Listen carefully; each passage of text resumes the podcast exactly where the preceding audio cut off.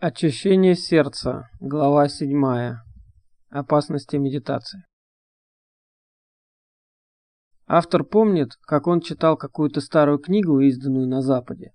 В ней рассказывалось о буддизме и был сделан особый упор на тот факт, что медитация опасна.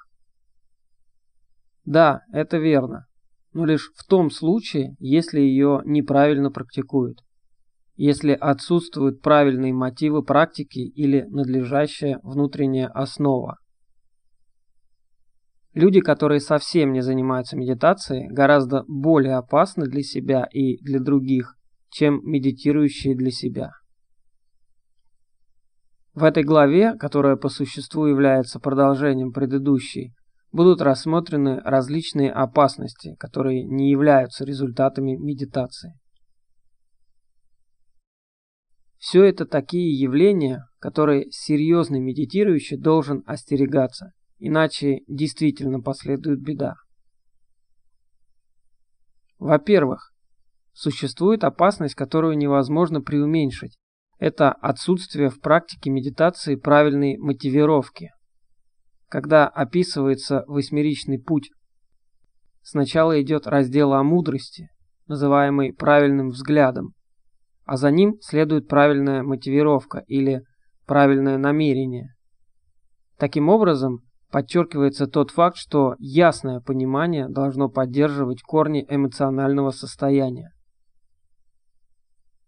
Эти корни, которые представляют собой постоянный способ описания правильной мотивировки, суть отречения или отсутствие вожделения, благожелательность и ненасилие, отсутствие отвращения.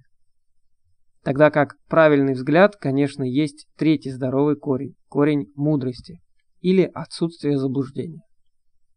Если мы не будем подходить к буддийской медитации с правильным взглядом на дукха и на ее прекращение, а также не будем иметь правильных мотивов, свободных от вожделения и отвращения, тогда наша медитация легко сможет уклониться в сторону. Мы уже подчеркивали опасность отсутствия внимания к предписаниям морали или к добродетели. Но здесь никакое число повторений не может быть чрезмерным. Когда предписание морали нарушается преднамеренно, тогда ум становится беспокойным и медитация не будет протекать гладко. В особенности следует избегать опьяняющих и наркотических веществ, потому что они вызывают душевные состояния разложения.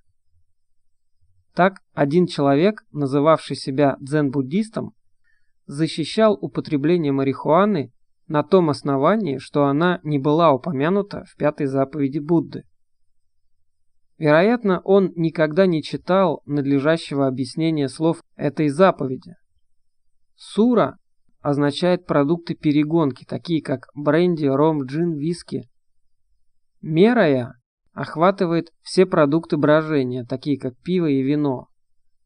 Маджджа включает в себя все остальные опьяняющие вещества, действующие при курении, нюхании, втирании или впрыскивании. То есть все, что фактически вызывает безумие.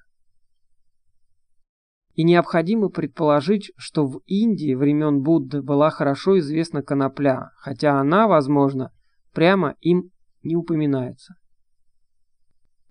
В течение бесчисленных столетий ею пользовались для стимулирования видений божественных существ. Да и сейчас она в большом ходу у множества индийских бродячих аскетов садху. Но такие методы достижения высот не могут быть рекомендованы буддистам, которые охотнее доверяют неуклонному развитию внимательности.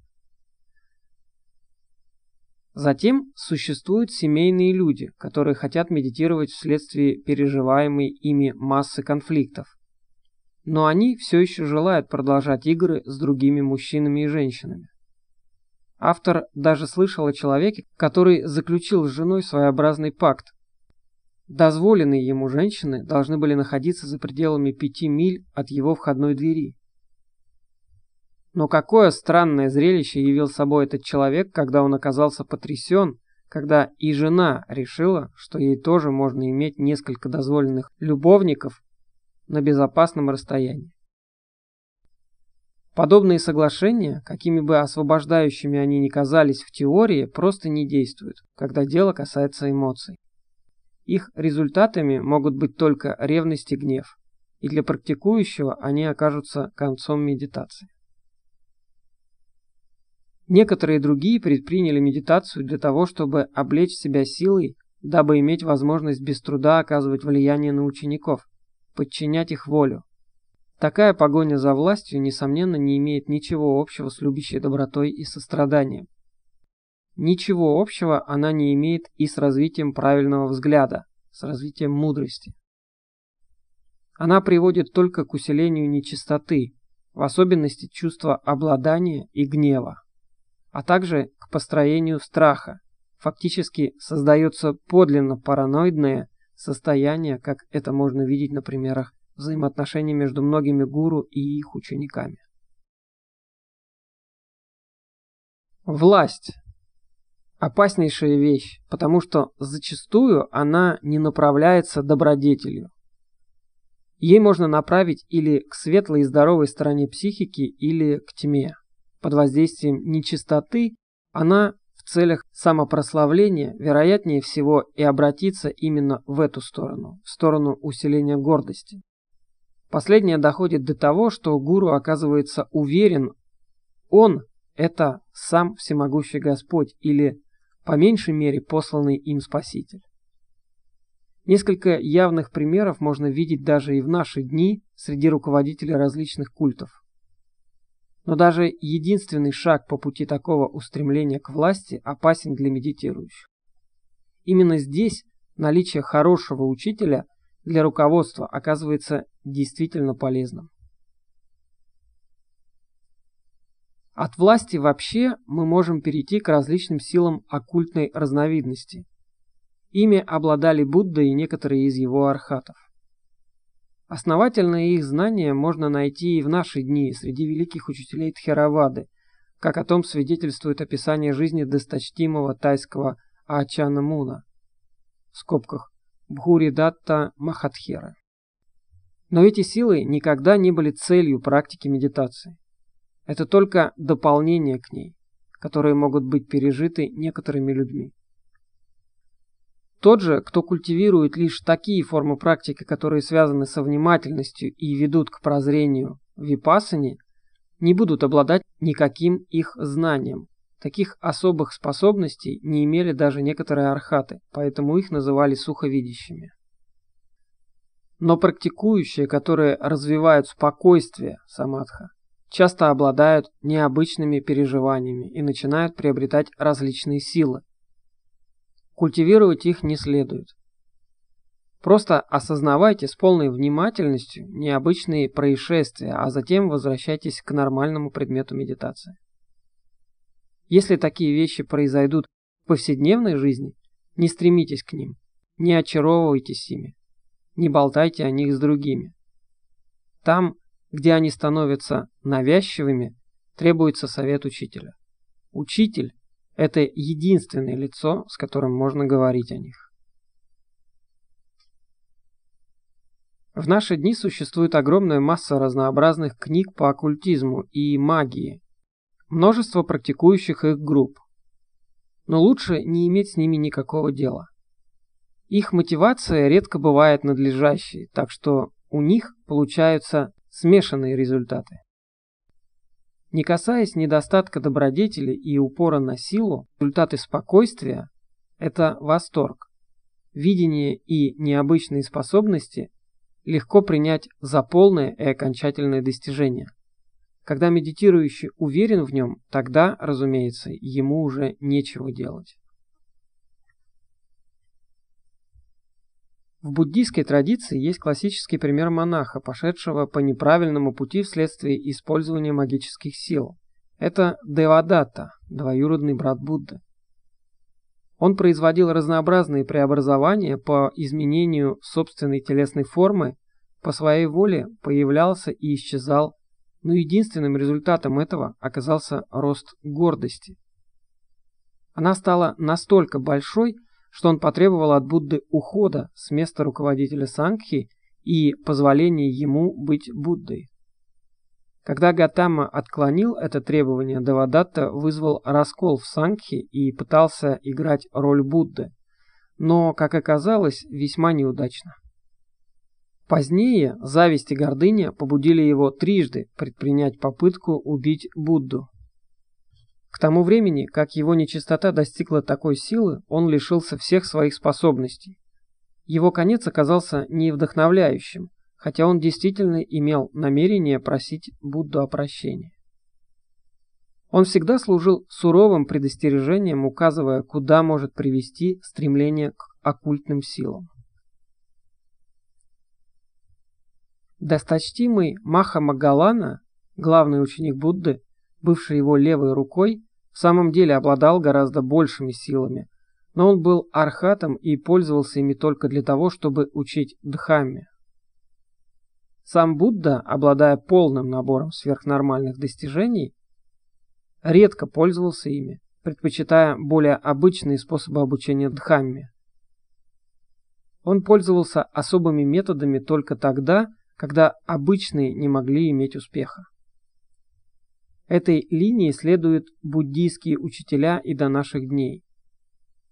На подобных примерах медитирующий должен научиться тому, что пока он пытается заниматься практикой, но еще не достиг просветления, оккультные силы опасны и играть с ними не следует. Есть еще одна вещь, к которой медитирующему нельзя относиться как к игрушке. Это соприкосновение с духами или вера в то, что мы можем это сделать. Некоторые медитирующие достигают пункта, где они приобретают уверенность в том, что имеют духа водителя. Может быть, тут с ними общается какое-то внешнее по отношению к ним существо, но не менее вероятна и другая возможность. Такой голос может оказаться частью их собственного ума, шепотом подсознания. Даже если какой-то дева пожелает сказать нам нечто, это обстоятельство редко совпадает с практикой спокойствия и прозрения. Наиболее вероятно, что оно лишь отвлечет нас от этой практики. Далее, передаваемое таким образом знание может быть более или менее запутанным в соответствии с умом существа, с которым мы вошли в соприкосновение, ибо девы не просветлены. Разумеется, если такой голос будет просто нашей собственной продукцией, мы опять-таки оказываемся в особой ситуации. Мы слепо доверяем работе нашего ума. Лучше не поддаваться такому заблуждению.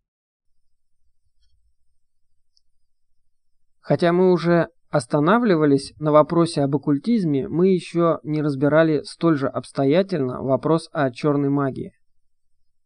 Если слово «черный» означает «зло», если оно означает приобретение силы для дурных целей или при помощи сил зла, тогда вопрос о том, как поступать в данном случае медитирующему, вообще не возникает. Держитесь от всего этого подальше. Такие вещи могут быть только черной каммой с темным результатом. Это как раз тот путь, на котором возрастает дукха, на котором усиливается нечистота, не говоря уже о страдании других существ. И тот, кто практикует черную магию, будет человеком, идущим от света к тьме. Как-то Будда говорил о четырех типах людей, идущие от тьмы к свету, идущие от тьмы к тьме, идущие от света к тьме, идущие от света к свету. Медитирующие должны находиться в последней разновидности, идущие от света к свету.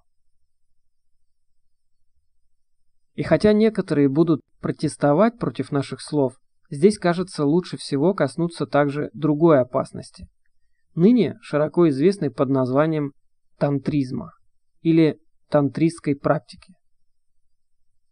Эти наши замечания не рассчитаны на тех лиц, которые посвятили себя тантристской практике в рамках какой-нибудь традиции, подчеркивающей добродетель и сострадание.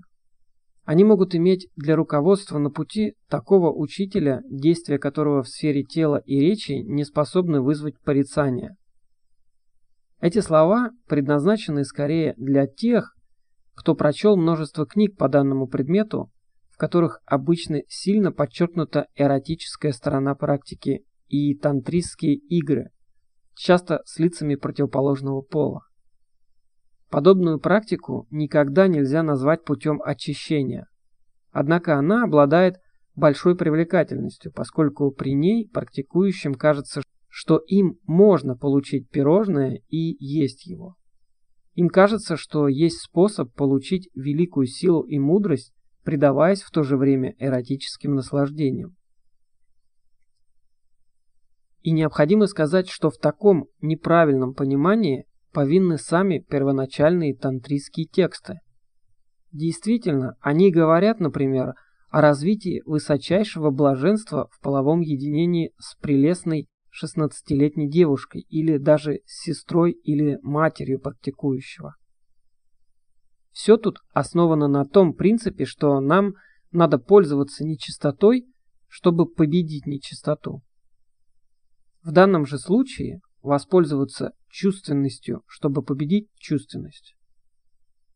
Хотя тантрийские ученые объясняют дело таким образом, что все это лишь символы, что все обрамлено эзотерическим языком, называемым «сумеречной речью», в кавычках. Так что не следует принимать эти слова в буквальном смысле. Все же обычные люди поступают именно так. Следствием оказывается рост разврата, без чего западное общество, увязшее в чувственности, вполне могло бы обойтись. Следует отметить, что те общества, где процветал тантризм, оказались охвачены сетью суеверий, магии, примет и предзнаменований. И такое отношение, несомненно, способствовало их разрушению, как это произошло со средневековыми индийскими царствами и с Тибетом. Моральное поведение и добродетель укрепляют общество, тогда как стыд и боязнь совершить дурное дело, как подчеркивал Будда, суть хранители мира. В противоположность сумеречной речи тантрийских текстов слова Будды, потомка солнца, как его называли, чисты и недвусмысленны. Вот несколько его слов из палийского канона, которые показывают невозможность тантрийских заверений. Монахи, поистине невозможно, чтобы кто-то мог стремиться, в скобках, к предметам полового удовлетворения без полового желания без воспоминаний о половом желании, без мыслей о половом желании. И камма, означающая внутреннее желание, является собой нездоровый фактор ума. Кроме того, Будда совсем не согласен с тем, что нечистоту можно преодолеть еще большей нечистотой. Ее можно преодолеть только ростом внимательности и мудрости. Другая опасность лежит в богатстве и коммерческом духе.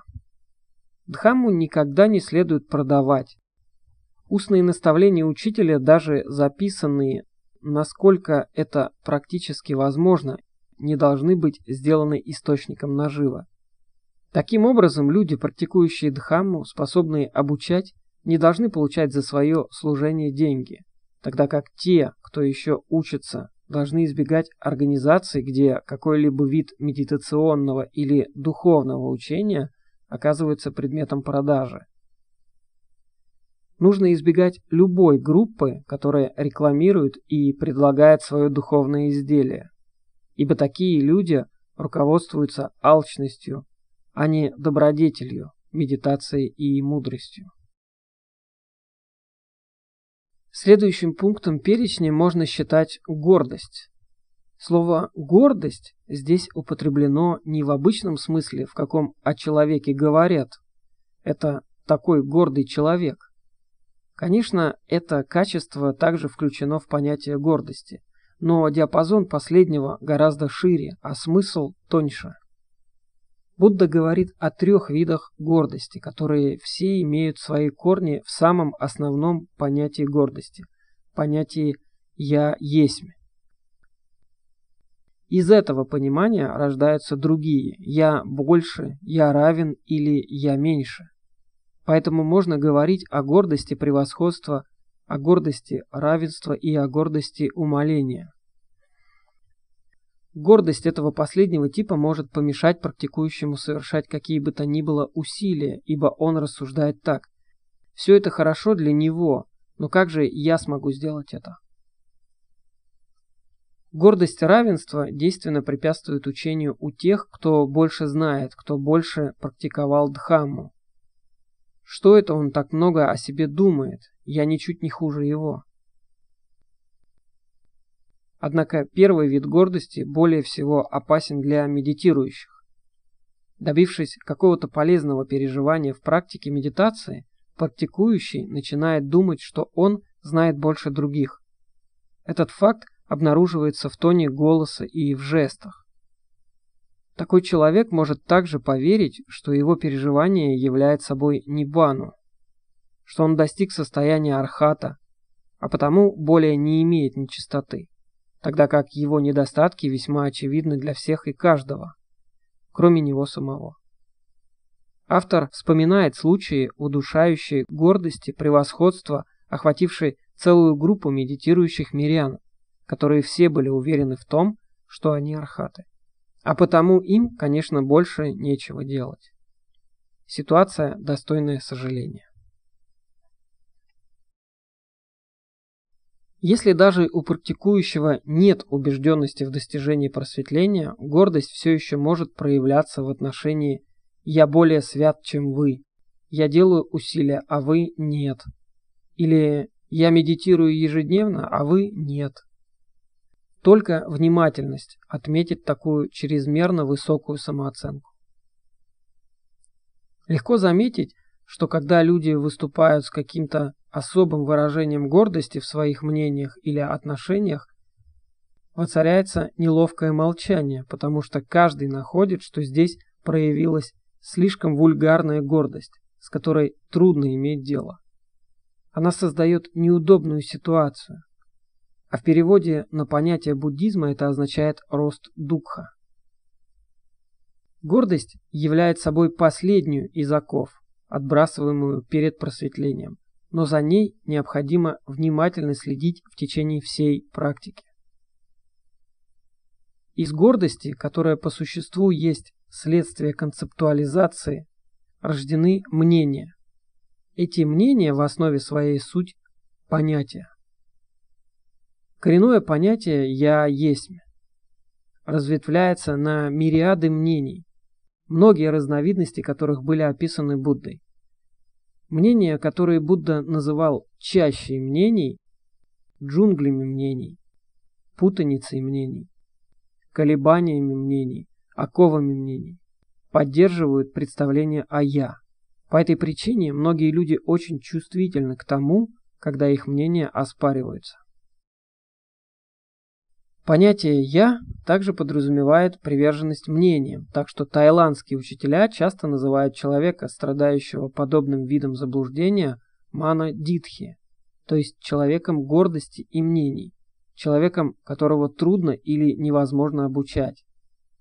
Если человек не желает отложить в сторону груз своих мнений, он не в состоянии видеть Дхамму.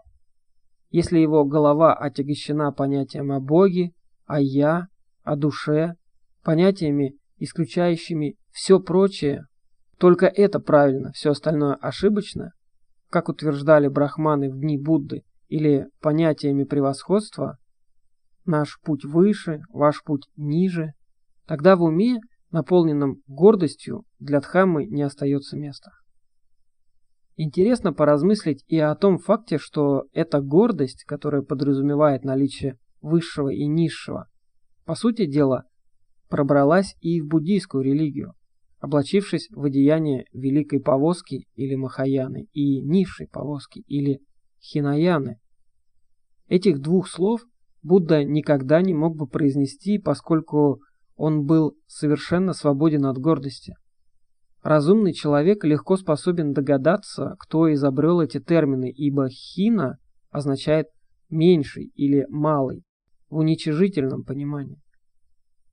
Таково давление мнений.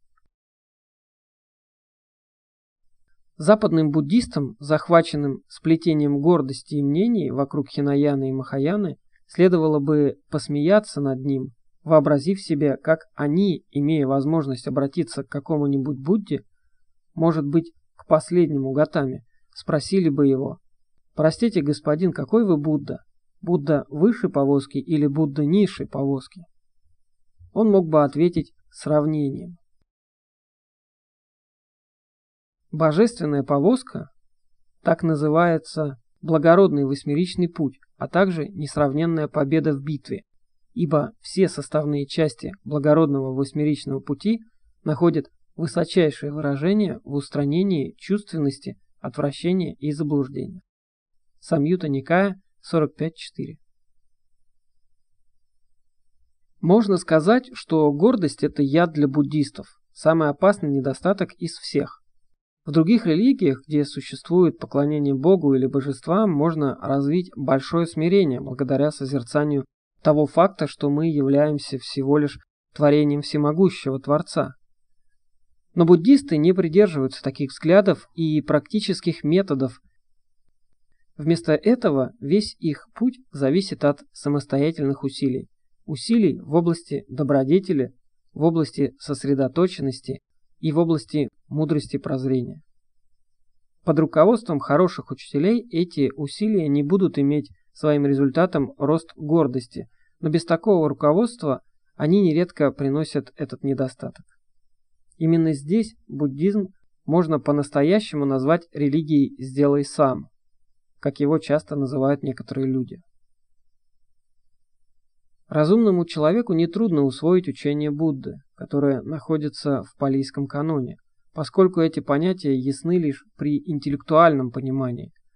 Без выполнения практики можно, пользуясь ими в качестве основы, стать буддистом, который все знает.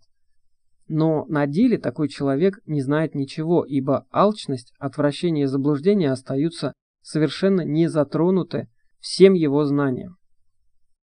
Сродни этому недостатку также и гордость, утверждающая, что сложность равноценна глубине. Вследствие этого люди целыми годами изучают Абхидхаму или занимаются одной из ветвей буддийской философии, в скобках имея в виду схоластические системы, развивающиеся в буддизме вне палийских суд и винаи, и достигают выдающихся ступеней в своих знаниях всех сложностей системы, они могут изучать средний путь Нагарджуны, взаимопроникающую философию Хуайен или систему только ума Асанги. Но все это представляет собой опасность для действительной практики, которая не нуждается в таких сложных построениях. Нечистый ум, руководимый вожделением, гордостью и мнениями, оказывается весьма способным в создании философских систем, которые, как и все их западные двойники, никуда не приводит изучающего область спокойствия и прозрения. Тем временем Мара потирает руки и хихикает. Я могу провести за нос даже этих буддистов с их практическим умом. Будда называл философствованием разнообразие множественных мнений, папанча, и объявил его путем рабства, тогда как путь к просветлению состоит в освобождении от понятий до тех пор, пока не придет время пробуждения. Тогда практикующий оказывается ниппапанча, свободным от множественности понятий, свободным от мнений, теорий и верований. Можно упомянуть здесь еще одно мнение, поскольку оно довольно хорошо известно в буддийском мире, а именно, необходимо только прозрение. К нему иногда добавляется утверждение, практика спокойствия не является буддийской. Оба эти крайние высказывания не принимают в расчет различий между личностями. Для немногих людей, столь же блестящих, как досточтимый Сарипутта, главный ученик Будды, и его правая рука, необходимо только культивирование прозрения, потому что у них уже развито спокойствие. Однако для большинства людей требуется сила спокойствия, прежде чем они смогут выдержать исследование прозрения.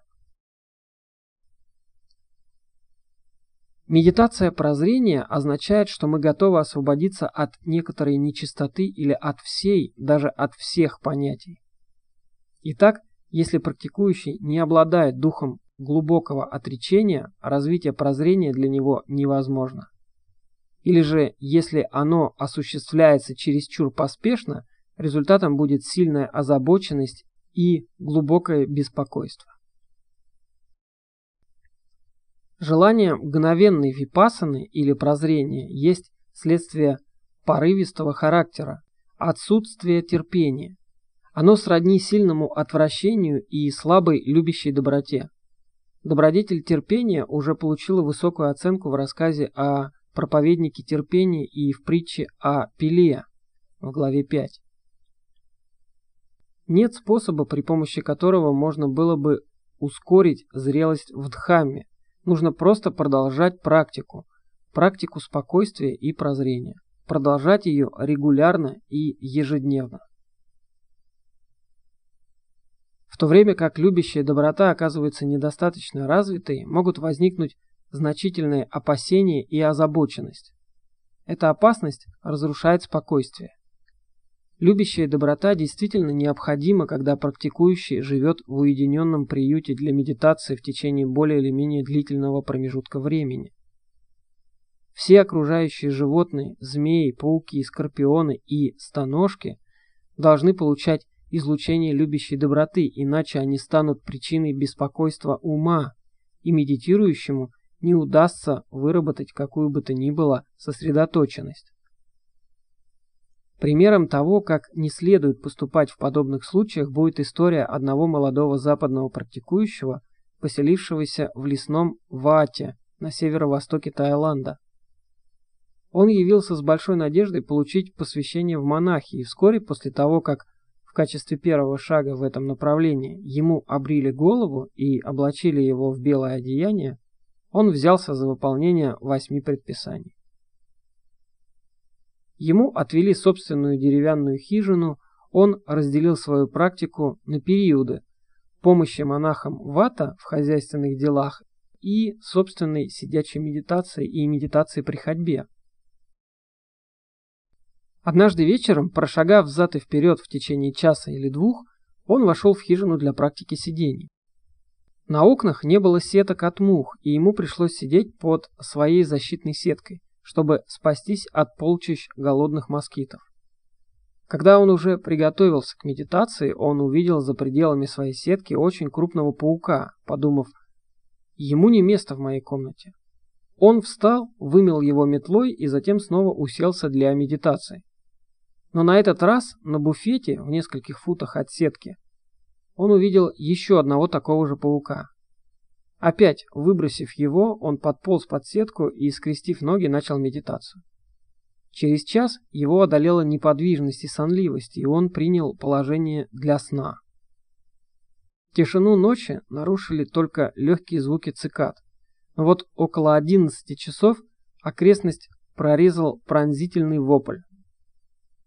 Все бросились к хижине с криками «Что случилось? В чем дело?» Через несколько мгновений в двери показалась заспанная голова нашего практикующего. Он стонал. «Это был только сон», — говорил он. На следующий день учитель велел ему рассказать, что произошло. Он сообщил, что заснул, и ему приснился огромный паук высотой в 20 или 30 футов, который вылез, чтобы пожрать его. Учитель рассмеялся и пояснил недостаточно любящей доброты. Погруженность в фантазии представляет собой аспект заблуждения. Она также опасна для медитирующих. У некоторых лиц, практикующих медитацию, она становится как бы линией защиты, их «я». Иногда мы привязываемся к фантастическим ситуациям, созданным заблуждающимся умом, в сновидениях, и начинаем разрабатывать их в бодрствующем состоянии. Иногда же, вследствие недостаточной внимательности, уму разрешается уплыть далеко в некоторую немыслимую страну желания. В наши дни существует также множество фантастических повествований, отвлекающих ум от того, что действительно существует. Но выход из состояния дукха – это не путь фантазии. Подлинный выход состоит в том, чтобы видеть вещи такими, каковы они есть. Не следует привязываться к снам, не нужно пытаться толковать их. Большей частью они представляют собой спутанные частицы восприятия, связанные вместе довольно невнимательным и плохо организованным уровнем ума. Лучше по возможности развивайте внимательность, существующую в бодрственном состоянии, так, чтобы во время бодрствования она возрастала, а во время сна уменьшалась. Затем сновидения будут появляться реже, тогда как сон станет более глубоким и менее беспокойным. Последняя опасность, заслуживающая упоминания, это чрезмерное напряжение при медитации. Многие люди могут извлечь пользу из совершения больших усилий, но есть некоторые практикующие, которые проявляют чересчур энергичные старания. Кажется, что они надеются взять штурмом врата на небо. Но все, что будет результатом их практики, это разнообразные виды душевной и физической духа. Усиление, как было подчеркнуто в разделе о равновесии способностей, глава 4, должно быть умеренным. Это означает соответствие с состоянием духовного развития практикующего и с его возможностями для практики. Подходящая практика для тех, кто склонен чрезмерно подталкивать медитацию, есть упражнение в четырех позах, глава 3. В особенности его аспект только сидеть, когда сидите. Иначе говоря, медитирующий не должен стараться медитировать, сосредотачиваться или к чему-то стремиться, только сидеть. Просто сидеть и осознавать это. Нечего достигать, нечего завоевывать. Здесь не тот случай, когда возможны успех или неудача, как если бы мы проходили проверку или испытание. Эта практика, сидя, просто сидеть, не приводит прямо к прозрению, но поскольку чрезмерное старание при медитации невозможно без предварительного достижения спокойствия, это упражнение вполне подходит для создания необходимого условия для энергичной медитации. Затем, после переживания спокойствия, можно предпринять исследование непостоянства и так далее этого спокойствия.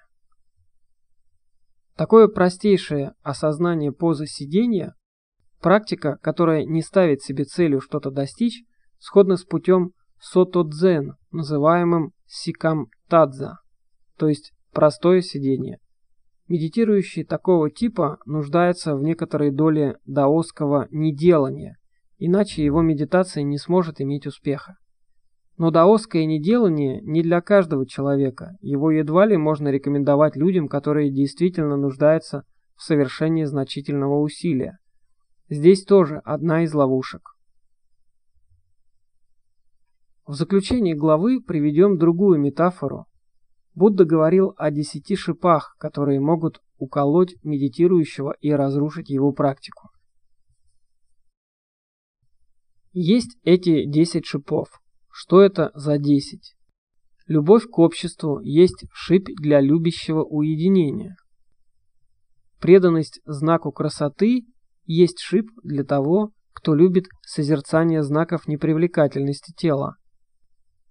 Созерцание зрелищ есть шип для того, кто следит за дверьми своих внешних чувств. Соседство женщины есть шип для мужчины, ведущего святую жизнь. Соседство мужчин будет шипом для женщины, ведущей святую жизнь. Но тут Будда обращался к мужчинам-монахам. Шум – это шип для первой джханы. Первоначальное применение и поддерживаемое применение – шип для второй джханы. Восторг есть шип для третьей джханы. Вдохи и выдохи – суть шипы для четвертой джханы. Восприятие и чувство – суть шипы для достижения прекращения восприятия и чувства. Чувственность есть шип, отвращение есть шип, заблуждение есть шип. Пребывайте вне шипов, монахи, оставайтесь без шипов. Архаты свободны от шипов, монахи. Архаты лишены шипов.